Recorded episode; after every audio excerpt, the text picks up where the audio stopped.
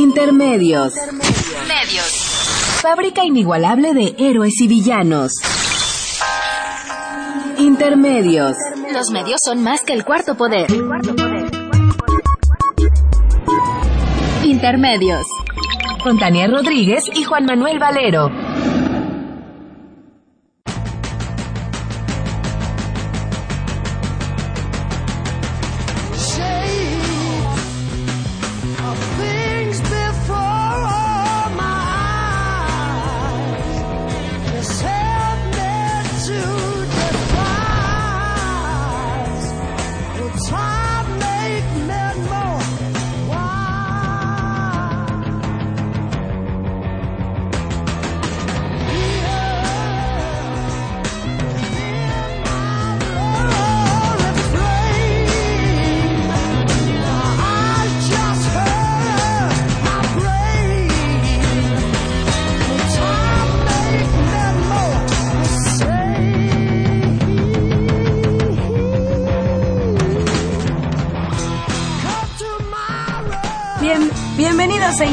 Hoy jueves 25 de septiembre del 2014. Los saludamos Tania Rodríguez. Y Juan Manuel Valero con el privilegio de poderlo hacer a través de los micrófonos de Radio UNAM.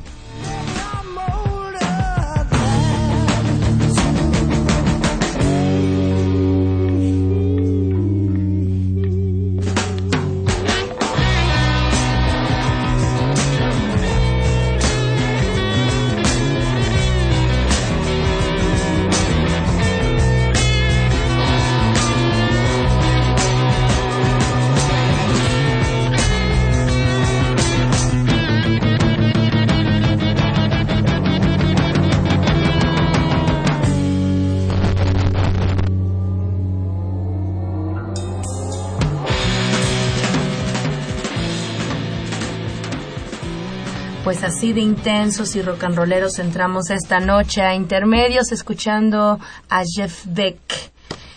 Esta noche de intensa, Valero, intensa en muchos sentidos. Pues sí, es, es una noche intensa, cambio vertiginoso de información de una semana a otra.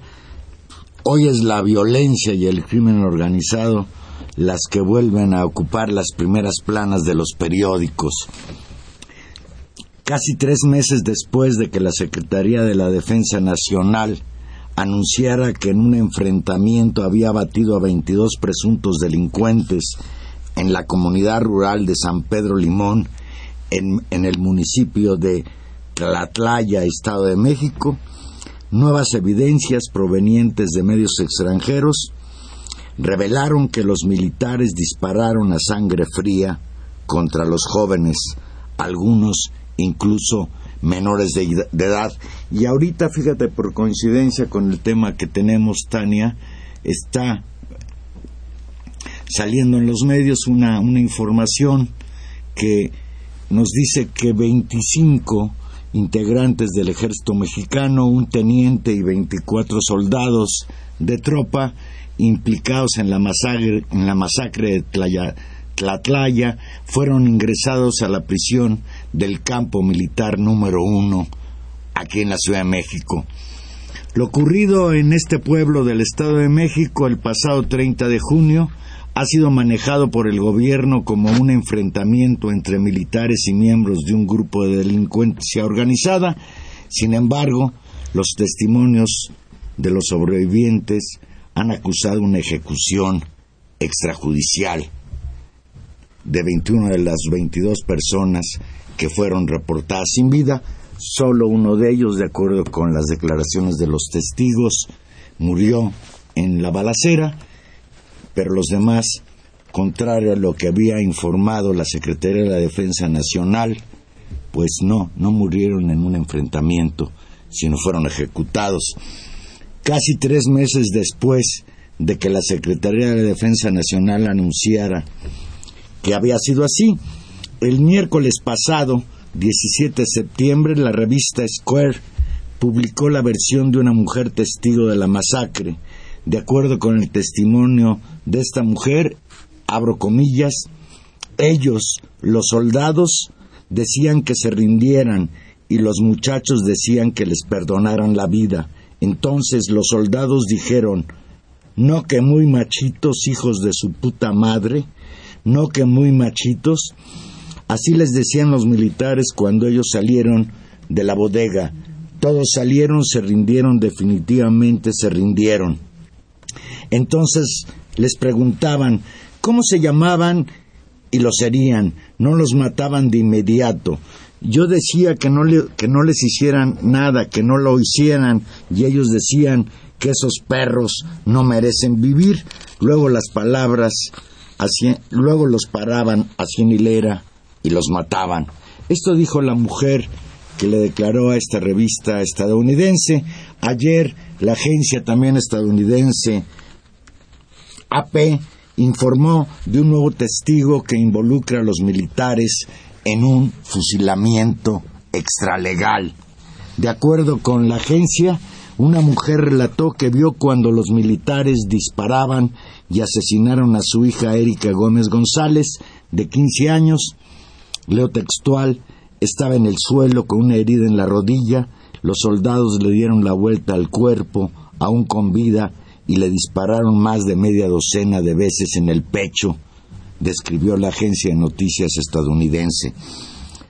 Por su parte, el director de la División para las Américas de la Organización Internacional Human Rights Watch, José Manuel Vivanco, afirmó que el asesinato por parte de elementos del ejército mexicano a un grupo de 22 presuntos delincuentes es la peor masacre de civiles en el sexenio del presidente Enrique Peña Nieto. Y Valero, casi tres meses tuvieron que pasar para que este tema llegara, digamos, a los medios públicos nacionales, y hay que decirlo, por vía de medios internacionales, fundamentalmente la agencia AP y, y de la mano de ellas la, la, revista Square, ¿no? Y la presión social que primera que, que, apareció en esos medios, repetida por algunos medios nacionales, Proceso, eh, la propia noticiero de Carmen Aristegui y algunos medios, digamos, más, pero digamos no no el fuerte de la prensa mexicana, tuvo que convertirse en un tema de la agenda de gobierno justamente en la coyuntura de la visita de Enrique Peña Nieto a Nueva York y en ese contexto la exigencia del gobierno norteamericano de esclarecer inmediatamente el caso. Y ahí sí hemos visto cómo a partir de, de esta exigencia, es decir, en en esta semana que ha pasado a partir de que, de que el tema creció, pero fundamentalmente después de la exigencia del gobierno de Estados Unidos, pues el gobierno de Peña Nieto ha tenido que pronunciarse y, eh, y según la noticia que está subiendo a su portal la revista Proceso, como tú estás informando, pues eh, los militares que participaron en este evento, al parecer, según las fuentes de Proceso, están detenidos en el campo militar número uno. Desde luego la información tendrá que ser más amplia. Y no sé si esto se informó en una conferencia de prensa, pero el hecho es de que no, no es una conferencia de prensa, son un informes de proceso. Fue, ah, informes todavía no oficiales. Bien, Usted recordará el anuncio oficial de la Secretaría de la Defensa Nacional, dada a conocer horas después del supuesto enfrentamiento, señalaba que se desató una balacera en la localidad luego de que elementos del ejército fueron atacados por miembros de una organización criminal.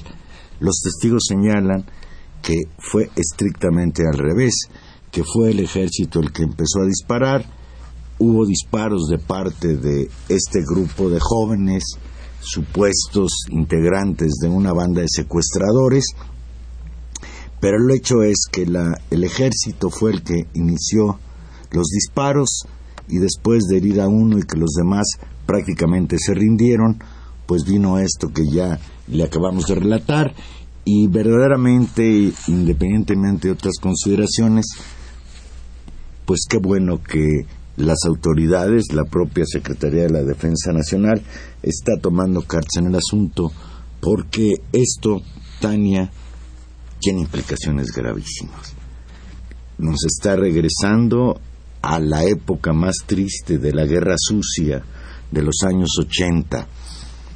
Aún que estos jóvenes fueran verdaderamente delincuentes, pues los debieron haber detenido y someterlos a un juicio para saber si eran culpables o inocentes. Pero esto, en términos de que se confirme, pues es una atrocidad. Y la detención de estas 26 personas pues ya está implicando un reconocimiento por parte de las autoridades. Son en realidad 25, voy a leer la nota directamente del proceso, dice un teniente y 24 soldados de tropa implicados en la masacre de Tlatlaya fueron ingresados a la prisión del campo militar número uno esta mañana. Eh, los militares que participaron en dicha acción fueron detenidos por elementos de la Policía Judicial Federal Militar y trasladados a la mencionada prisión.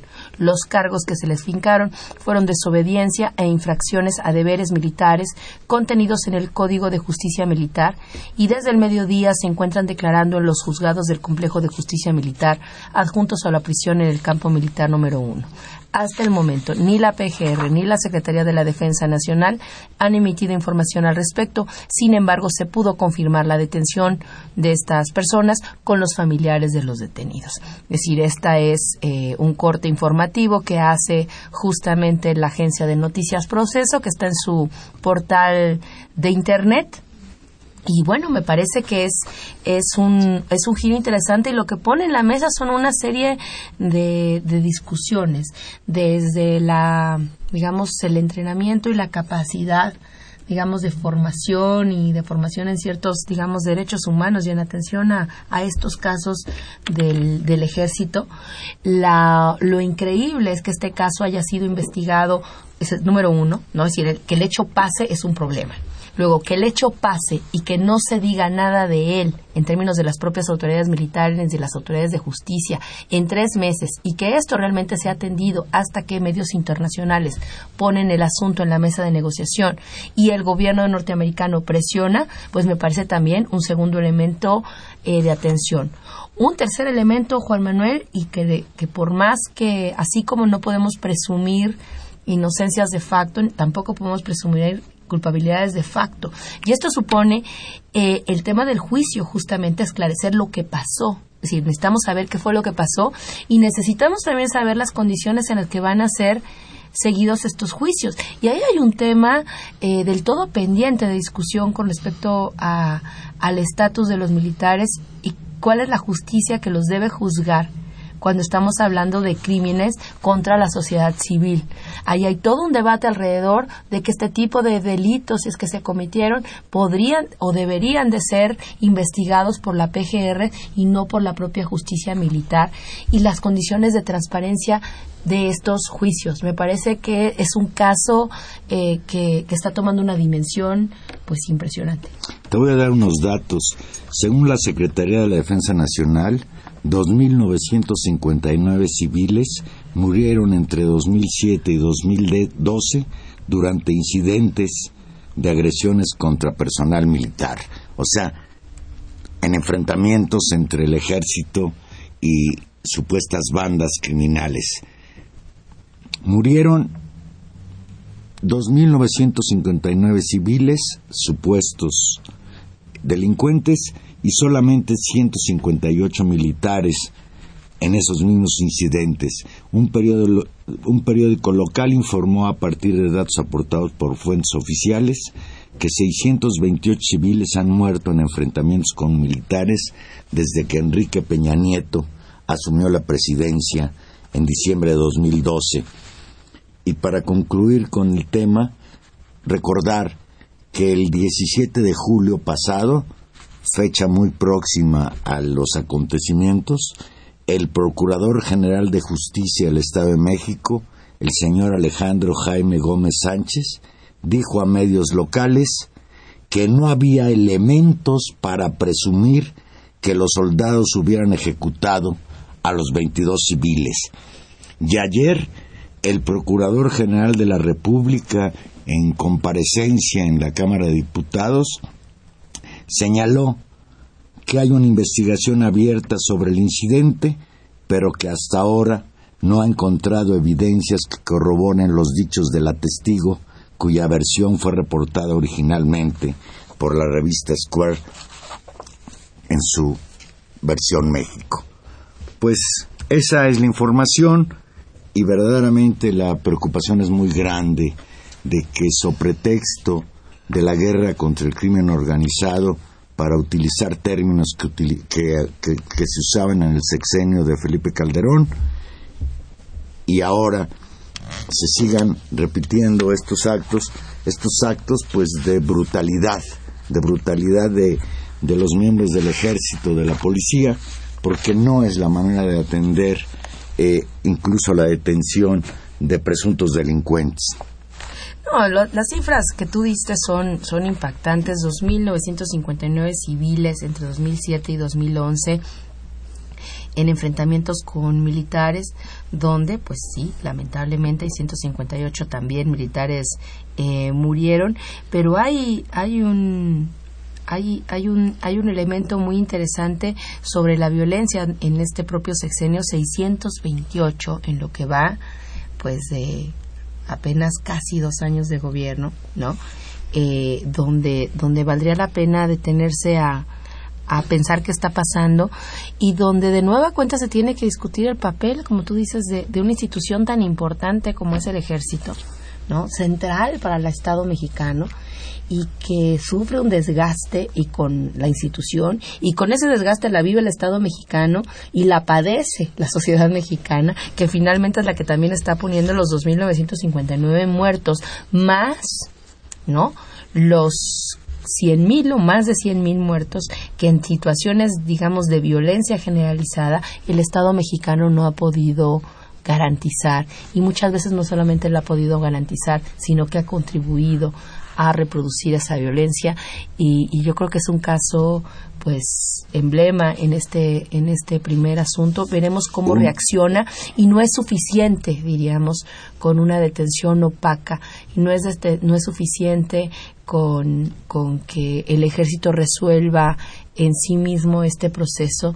Creo que eh, la dimensión del asunto eh, el tamaño que ha cobrado ya la, la violencia en este país y la gravedad del caso, si la cantidad de víctimas civiles hace necesaria que haya no solamente justicia, sino que podamos saber qué pasó y que haya transparencia justo también en el proceso de construcción de la explicación y de la pues de lo que se puede hacer como justicia en este caso. Y en este contexto, en Nueva York, ante la Asamblea de la Organización de las Naciones Unidas, este Enrique Peña Nieto, Enrique Peña Nieto ¿eh? decidió que México se incorpora a los cuerpos para garantizar la paz en otros lugares del planeta. Dentro de poco va a haber cascos azules mexicanos.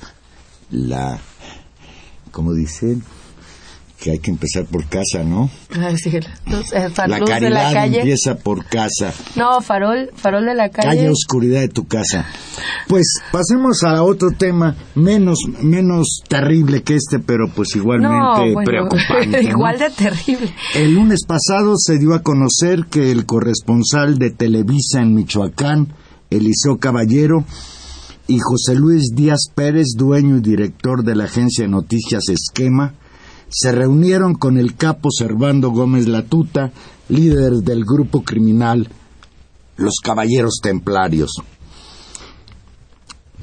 De acuerdo con el video, los periodistas dieron consejos al capo sobre cómo llevar la comunicación de la organización delictiva, además de pedirle dinero de acuerdo con un video que supuestamente enviaron los Caballeros Templarios al equipo de MBS Noticias.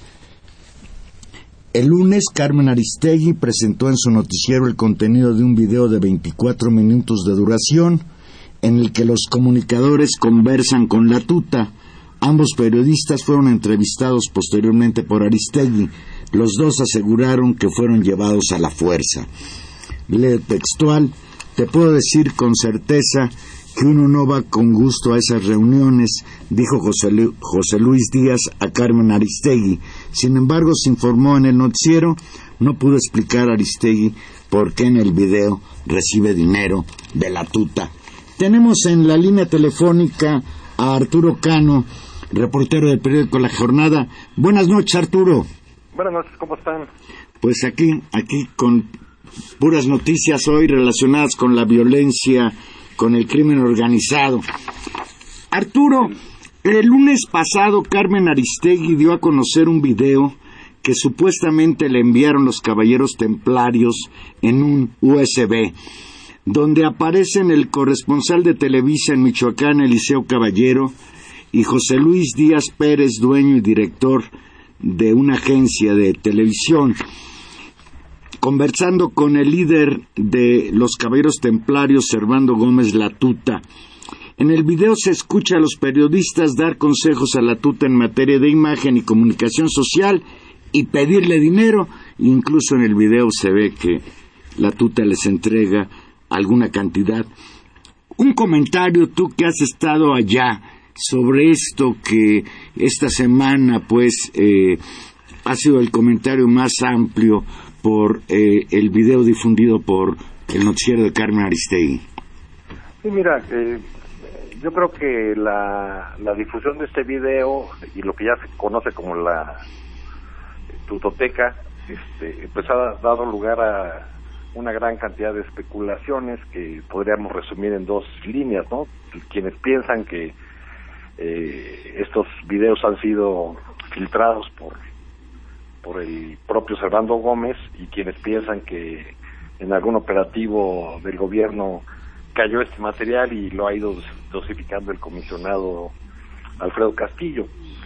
Yo pienso que eh, pues no, no, no, no, podemos tener certeza de ninguno de los dos elementos. Eh, lo que sí podemos decir es a, quién beneficia o a quién perjudica. Yo creo que de entrada el perjudicado eh, con la difusión de este video es el propio gobierno federal y particularmente el comisionado Castillo, quien desde hace meses, junto con el secretario de Seguridad Pública de Michoacán y el procurador de justicia del mismo estado, eh, dos colaboradores suyos, ha insistido en que Michoacán ha vuelto a la normalidad, que ya no hay secuestros, que ya no hay levantones, que han descendido los delitos en general.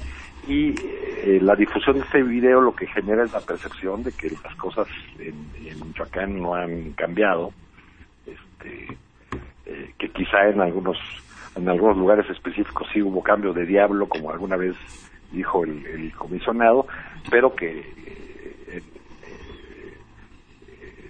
el, jefe sobreviviente de los templarios pues sigue haciendo de las suyas y teniendo una capacidad de logística eh, impresionante para un hombre que dicen que está acosado, acorralado, perseguido eh, todos estos días. Si, si tú recuerdas, coincide con la difusión de amplias movilizaciones policíacas que incluyen a las nuevas fuerzas rurales para peinar la zona de los municipios de Arteaga y Tupiscativo en busca supuestamente de la tuta. Entonces yo creo que pues esa percepción de que las cosas han mejorado en materia de seguridad en Michoacán pues ya se, se derrumba con este con este video o hacia allá apunta. Otro elemento que a mí me parece interesante destacar es que estamos hablando de dos personas, las que aparecen en el video, que, además de, realizar algunas tareas periodísticas, más bien son eh, empresarios de la comunicación, ¿no? Eh, el corresponsal de Televisa tiene su propia empresa y maneja una red de, colaboradores en el estado, lo mismo que el dueño de la agencia de la agencia Esquema, ¿no? Eh, tenían un trato de directivos de, medios con, con este personaje del crimen organizado. Y, uh, buenas noches, Arturo Cano, te saluda Tania Rodríguez. Y esa es una de las cosas, eh, tal vez, que, que innovan en esta, como tú le has llamado, esta, esta tutoteca y la, y la cantidad de personajes de, y de, digamos, que muestran con claridad el nivel de descomposición y de corrupción que tiene el, el crimen organizado por tanto la vía de la violencia como por la vía del dinero. Y aquí se muestra algo que, que a veces, incluso también los propios medios difícilmente retratamos, que es eh, las complicidades y las corruptelas de los medios en tanto tú lo has dicho ahora, no solamente como un ejercicio de cumplimiento social de información, sino como grandes negocios, Arturo. Pues eh, eh, lo, son y, como un ejemplo recuerdo eh, para hablar de la agencia Esquema en particular y de, que al parecer ya ha cerrado sus, sus operaciones, que al momento de decidir la detención del doctor José Manuel Mireles, el comisionado solamente invitó o hizo llegar el material eh, gráfico de esa detención a dos agencias del Estado de Michoacán, a Cuadratín y a Esquema. Y las únicas fotos que publicaron ambos ambos medios, este, muy probablemente porque fueron las que les, dio el, comisionado, fueron fotos donde se ve a eh, las autodefensas ahí detenidas, hincadas en fila, hincados en fila, o al doctor Miguel sin sombrero, eh, cabizbajo eh, y esposado. ¿no?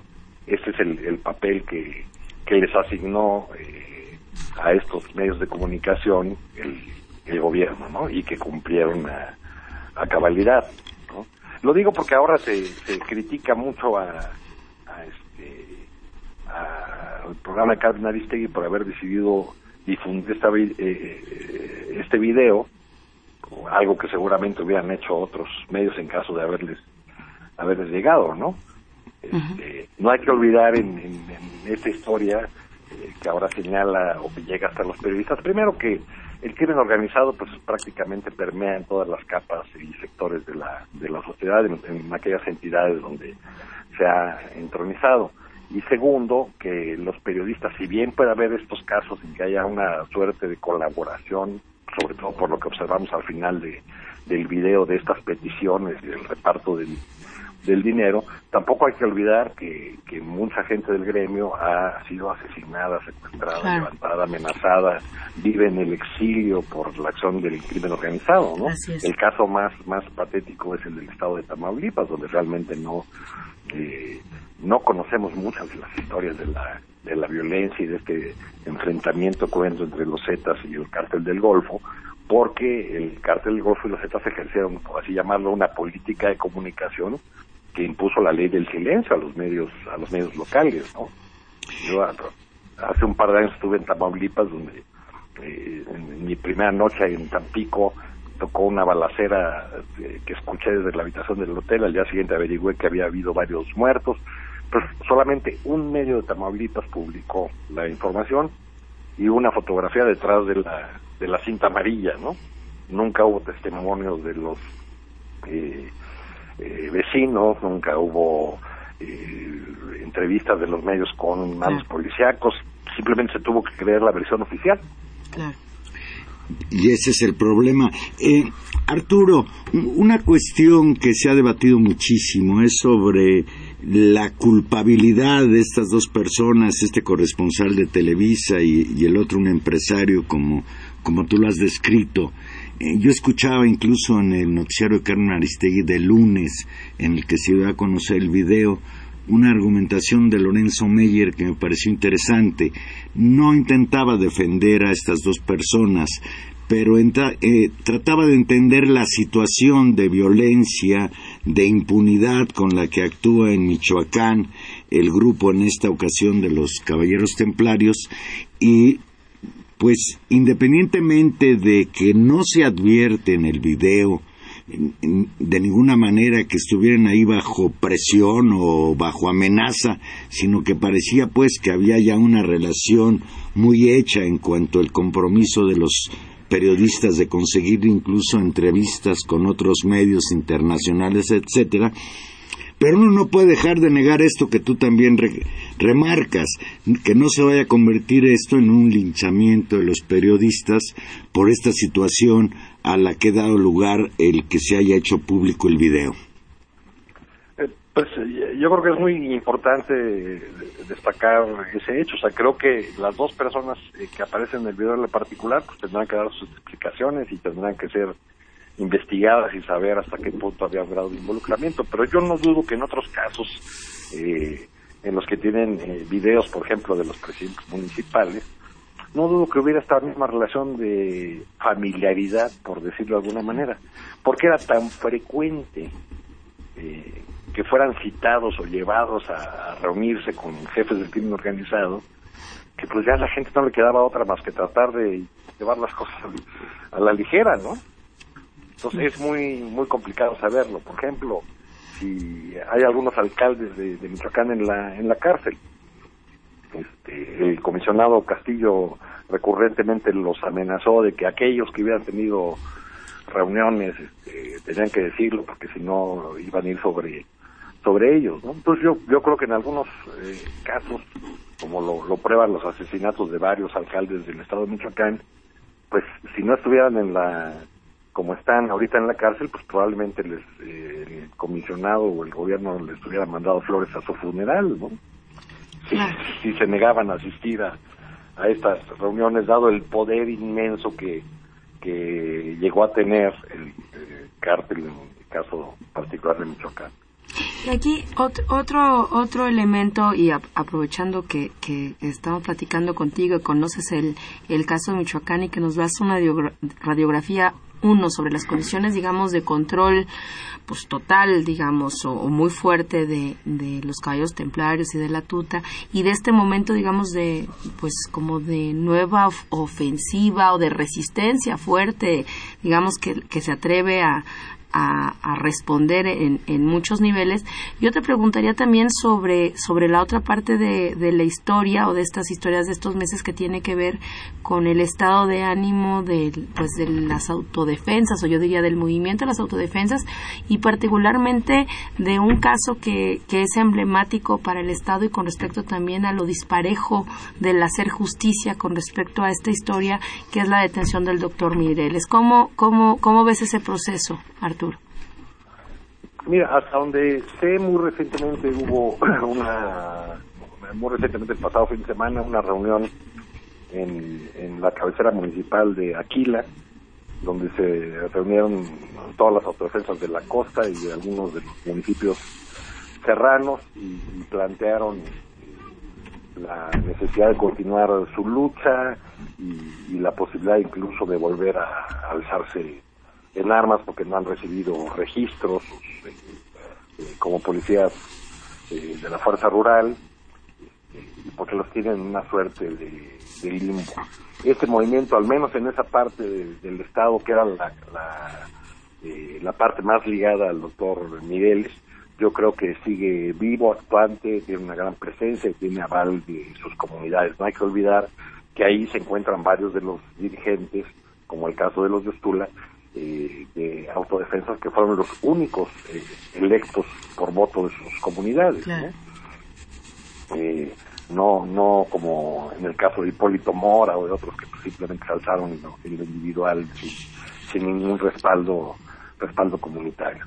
Eh, en, el, en la tierra caliente, digamos en la zona donde nacieron las autodefensas, las informaciones que, que a mí me llegan eh, indican que que es cotidiano el abuso por parte de elementos de la fuerza rural este, en contra de la población civil este, y que por otro lado continúan asaltos, levantones, secuestros, robos eh, de manera imparable, que no ha cambiado la, situación en lo esencial. Este, digamos, Castillo hizo su tarea que fue acabar con las autodefensas de alguna, de alguna forma, aunque siguen ahí pero el problema de seguridad de Michoacán, que fue el que dio origen a todo este movimiento y a todo este conflicto, pues sigue sin, sin solucionarse. Muy, desaparecido Castillo de los medios de comunicación. Al parecer le ha bajado tres rayitas. Un, poco a los reflectores. Ha de andar escondido debajo de alguna almohada. Arturo, Arturo Cano, ayer el comisionado nacional de seguridad Monte Alejandro Rubido afirmó que el líder de los caballeros templarios, Servando Gómez Martínez Latuta, anda a salto de mata en el sur de Michoacán. Rubido afirmó que la capacidad operativa del capo está altamente restringida, esto a contrapelo de lo que estamos platicando nosotros. ¿Realmente el gobierno federal tiene cercada a la tuta? Como dice Rubido, pues hace dos o tres meses dijo que lo tenía cercado, ahora dice que está salto de mata, entonces ya no sabemos qué diferencia entre una y otra. Eh, pues desde, desde que el gobierno federal tuvo una presencia mucho más fuerte en, la, en Michoacán a principios de este año, eh, yo ya perdí la cuenta de cuántos operativos se han hecho en las zonas supuestamente la tuta tiene su escondite. Eh, entonces, la verdad no, no, no tengo elementos para afirmar. Digo, fuentes de, de, Michoacán me dicen que ya ni siquiera está en esa zona, este, pero digamos, todo eso eh, ronda los terrenos de la especulación, ¿no? Este, yo, yo creo que es un buen entretenimiento para el público eh, en general que que nos fijemos en si tal o cual capo va a caer o está por caer o, va, o, ya cayó, este, cuando el problema de la eh, cuando la caída de un capo pues nunca ha solucionado nada, más bien multiplica los problemas, como hay muchas pruebas incluso estadísticas, ¿no? La, la participación, la partición de los cárteles o su pretendida destrucción, que, que por cierto ya el, el sexenio pasado algún general del ejército mexicano había dado por muertos a los Zetas, por extinguido al cártel, pues eh, ya vemos lo que ha ocurrido con ellos, ¿no? Entonces, si atrapan a la tuta o no la atrapan, pues surgirá otro, o pues, habrá un, en, este recambio que están haciendo de, al parecer, según algunos expertos, de, de reacomodo de los de los cárteles de la droga, pues eh, algún otro grupo tomará el control de, lo que tenían o llegaron a tener los templarios. Muy bien, pues vamos a esperar qué pasa con la tuta o vamos a, bien, a esperar el próximo video de la tuta. Y, ya se están pareciendo mucho los videos de la tuta, aquellos de Carlos Ahumada. Eh, Arturo, eh, otro hecho que ha conmocionado la opinión pública esta semana, eh, sobre todo a la, crisis, a la clase política en este caso, fue el secuestro y homicidio del diputado federal priista por Jalisco, Gabriel Gómez Michel, cuyo cadáver y el de su, su, acompañante fueron localizados al interior de una camioneta suburban en el estado de Zacatecas durante la madrugada del 23. ¿Tú tienes alguna idea de pues de qué se trata esto, se expande la violencia de Michoacán a Jalisco o Jalisco tiene un proceso propio de descomposición y de violencia, no es el primer político, el primer funcionario que es asesinado en ese estado en lo que va de este año. No, no lo es. Eh, y, no hay que olvidar tampoco la, los límites que comparten Michoacán y Jalisco y el hecho de que las autodefensas surgen, el, origen de las autodefensas da justo en municipios limítrofes, como Jalisco, y en algunos eh, lugares donde incluso los, los caballeros templarios no, no eran los, los dominantes. Este, eh,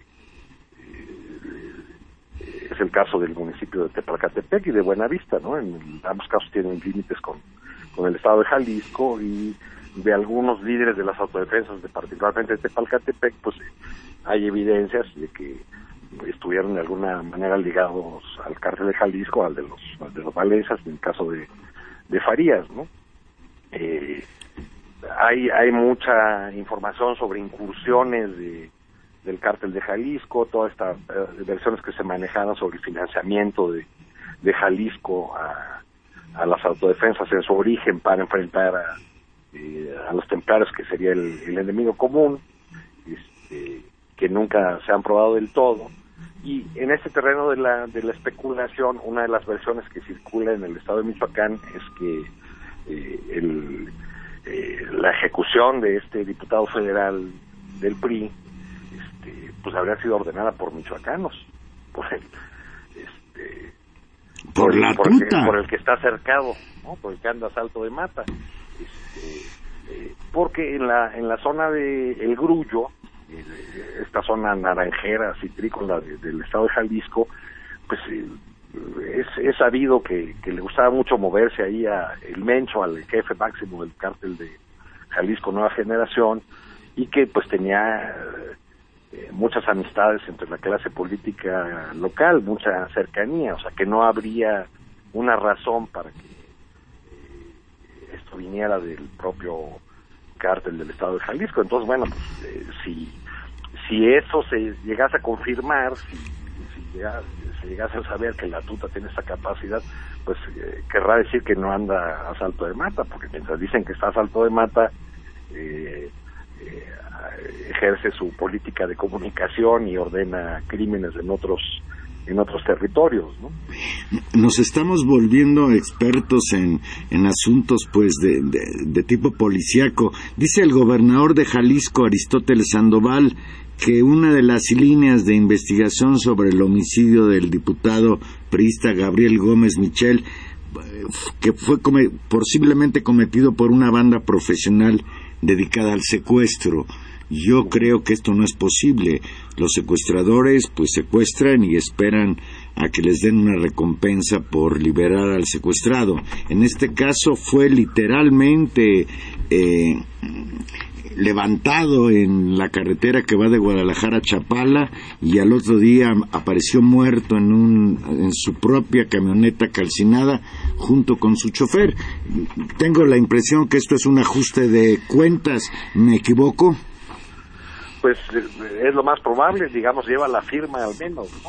Este, tú recordarás que un, un crimen eh, muy parecido, primero los matan a balazos y luego los les prenden fuego, es el de, un personaje ligado a las autodefensas, conocido como el pollo en el municipio de Buenavista, el hecho por el cual fue a la cárcel y después fue exonerado.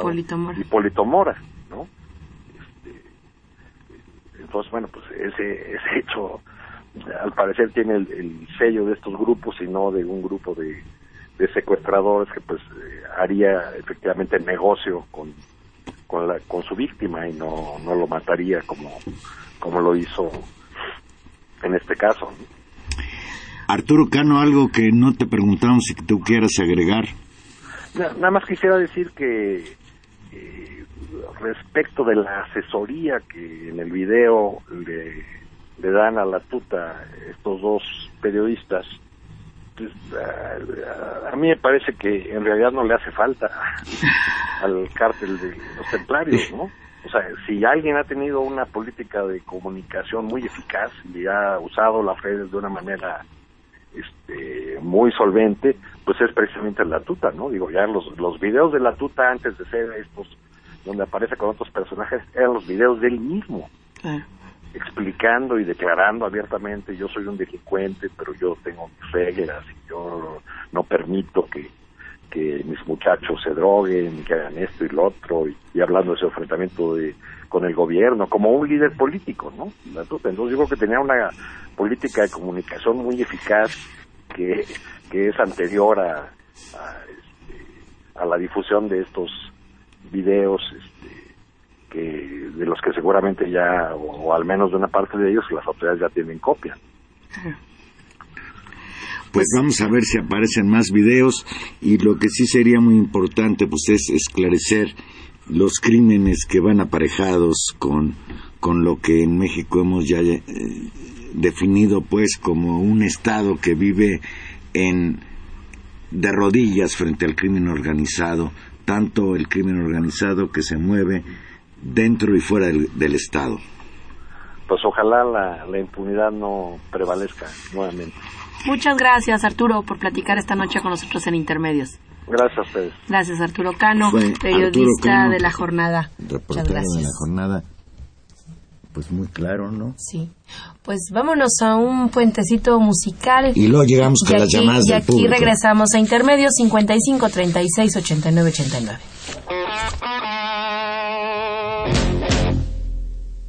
Thank you.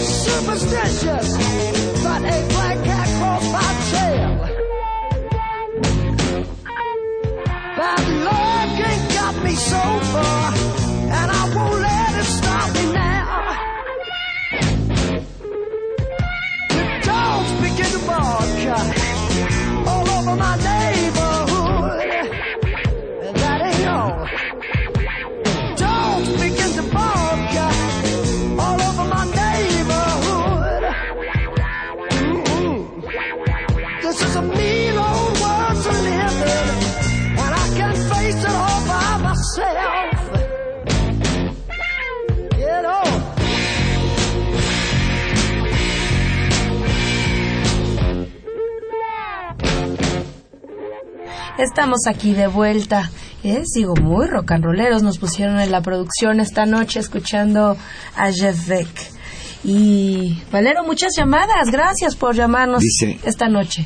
Dice Adriana Martínez que nos llama de Ciudad Satélite, dice, no se ha hecho ningún comentario sobre el Politécnico en un atentado a la educación pública para someter a los egresados haciéndolos pasar de ingenieros a simples técnicos para abaratar la mano de obra ante los extranjeros, ya que le den la autonomía al Instituto Politécnico Nacional. Sabemos que hoy hubo un paro, no estoy yo muy enterado al respecto, Tania, ¿Tú qué sabes sobre lo que está pasando en el Instituto Politécnico Nacional? Pues eh, sí, muy interesante. Lo teníamos también aquí apuntado justamente como de fin de fiesta, porque una reacción muy, muy pronta, habría que decirlo, de los estudiantes politécnicos a una reforma aprobada apenas anteayer en la noche, entiendo, una reacción eh, ayer con asambleas y con reacciones, hoy la declaración de un paro en, en múltiples escuelas y una movilización que se dirigió a la zona del casco, ¿no? Y a, la zona de allá, perdón, a la zona de Zacatenco, eh, donde marcharon y vemos las fotos, las estoy viendo ahora en, en la prensa, con, con miles de estudiantes que se han movilizado en rechazo justamente al reglamento interno y a la modificación del plan de estudios que fueron aprobados por el IPN. Más de 5.000 estudiantes de bachillerato y de licenciatura marcharon justamente en, en contra de esta reforma y exigiendo eh, pues su cambio a la directora del del Politécnico Yolosotil Bustamante.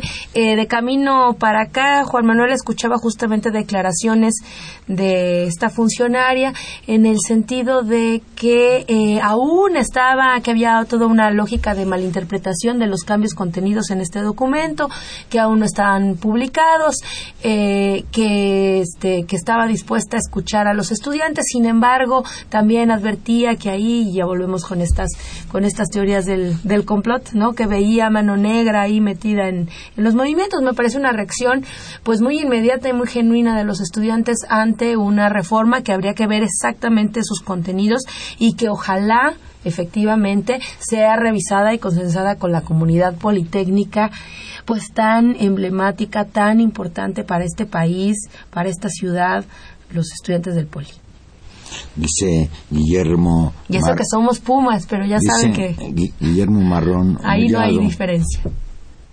Que nos llama de Iztapalapa. Es grave lo que propone Enrique Peña Nieto de participar en conflictos internacionales, viola los principios de derecho internacional de neutralidad de México, además del principio de no intervención y autodeterminación de los pueblos. Totalmente de acuerdo con usted. Yo no puedo hablar en favor del Estado Islámico y de todas las barbaridades que está cometiendo en Irak y en Siria, pero yo no creo que la manera de resolver las acciones de, en este caso ese sería un ejemplo, es que Estados Unidos y sus aliados se sigan abrogando el derecho de intervenir militarmente en todos los lugares en donde, según ellos, está en peligro la libertad que es sinónimo de sus intereses económicos y me parece muy grave pues que Enrique Peña Nieto con este desplante, porque es un desplante, ¿dónde está la capacidad de México para mandar cascos azules? Bueno, la mandan países mucho más pequeños que nosotros, como El Salvador. Pero, quizás no con tantos problemas de seguridad interna. Pero independientemente de que hubiera capacidad, yo creo que, pues, es más que todo señor Guillermo Marrón, un desplante, pues, eh, de Peña Nieto para salir al paso y justificar un poco su presencia allí en la Asamblea de las Naciones Unidas. Hay expertos, como yo he escuchado hoy a la, esta experta Pellicer, que ya se había tardado México en participar en este tipo de acciones. Pues ya veremos, vamos a platicarlo después, esto de que México entra de lleno a convertirse en guardián del hombre libre. Me recordó a Superman esto. Las, historias de Superman. Bueno, lo que pasa es que tenemos, yo creo que valdría la pena algún día reflexionar sobre eso, sobre la crisis, digamos, del orden internacional y de, pues, de la debilidad que en muchas ocasiones muestra la ONU frente a lo que tú estás diciendo, frente a posiciones realmente clásicamente imperiales de Estados Unidos, si realmente las decisiones de intervención pasaran por el Consejo de Seguridad Nacional, pues en un acuerdo de naciones internacionales tendría que haber corresponsabilidad. Digamos, el problema es que eso tiene un, un límite muy preciso y eso lo vuelve pues confuso y complicado en términos de la evaluación, pero digamos formalmente no es la intervención de la ONU tendría que pasar por una serie de mecanismos institucionales fuertes con una legalidad internacional que México ha firmado. Decir, digamos, eso, esa es una discusión abstracta. Ahora bien, lo que tú dices es correcto en términos de la, del papel predominante de Estados Unidos en esas decisiones. Y, y, por otra parte, pues la otra dimensión es, eh, en términos, no sé si de la calidad moral, porque no sé si deberíamos de hablar de ello, pero sí del déficit de institucionalidad interna de las fuerzas del orden, de estos comportamientos con el ejército, eh, ahora, qué bueno que haya cierta vigilancia internacional con respecto a lo que pasa en México, qué bueno que hay cortes y tribunales internacionales que verifican lo que pasa en las distintas naciones. Yo creo que también ahí hay un aprendizaje que tenemos que hacer como sociedad, porque ahí también eso pesa. Nos damos cuenta que la opinión internacional pesa cuando se hablan de masacres en México y qué bueno que las, las, las ciudadanías del mundo cuidemos que este tipo de hechos no ocurran en todos lados. Y ahí una actitud más responsable de la sociedad y del gobierno mexicano me parece también importante. Y con ello no estoy diciendo que de facto sea correcto esto, simplemente matizo el papel que en una sociedad global tenemos como ciudadanos y como gobiernos.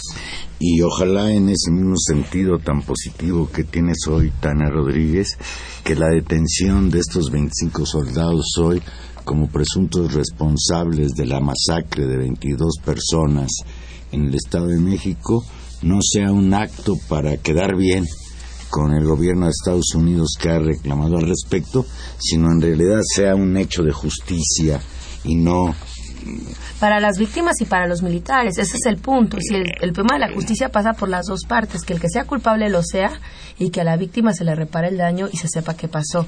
Y finalmente, si no, digamos, hay una doble injusticia. Dice Abel Guerrero, que nos llama de Venustiano Carranza, Solo pido que la prensa asalariada le dé difusión, seguimiento al video de la tuta con periodistas como se la dieron a Bejarano y sus videos. Los videos no eran de Bejarano, eran de Carlos Ahumada. Y bueno, pero salía. El exhibido fue ahí el señor Bejarano, eh, el señor de las ligas le llegaron a apodar. No, desde, desde luego que no. Ustedes recordarán que pues Televisa fue la vitrina de, de los videoescándalos de Carlos Ahumada contra el Partido de la Revolución Democrática, ya con la complicidad de la señora esta Rosario Robles, hoy eh, flamante secretaria de Desarrollo Social, tan flamante que hasta anda haciendo campañas en favor de, de que no haya hambre en nuestro país, exhibiendo hasta collares de perlas. Le va de perlas a, Rosero Robles desde que traicionó a la izquierda y se hizo secretaria de Peña Nieto. Ay, y Botox también sí, parece que está rejuvenecida la dama. La traición paga. No, bueno, y lo mismo podríamos decir de todos los señores que se arreglan demasiado. Es decir, el punto no es no, es no es cómo se arreglan ni los trajes que usa, sino la política que llevan a cabo. Y creo que eso es lo que habría que juzgar. Y efectivamente, pues tiene razón. Abel Guerrero, Televisa no dijo nada del asunto de su corresponsal hasta que pues tuvo que hacerlo y sacó un desplegado en que lo primero que hizo es correr a este cuate, despedirlo y señalar pues que su política editorial de ninguna manera va en favor de promover a la tuta. Y bueno, pues pues creo que en este sentido Televisa le salió al paso. No, de ninguna manera los medios, los medios no le dan vuelo más que a las noticias que tienen instrucciones de darles vuelo. Y ahí, claro, Televisa, y habría que, señalar la reacción rapidísima de Televisa en deslindarse del asunto, despedir al, al personaje en cuestión. Y además, ya asegurar que fue la tuta la que le mandó el, el video a Carmen Aristegui. Ya, eh, Joaquín López Dóriga en el noticiario del mismo lunes en la noche, en la que leyó textual el el comunicado de Televisa donde anuncia que está fuera su corresponsal en Michoacán, señaló al final que Carmen Aristegui había transmitido un video que le entregó la tuta.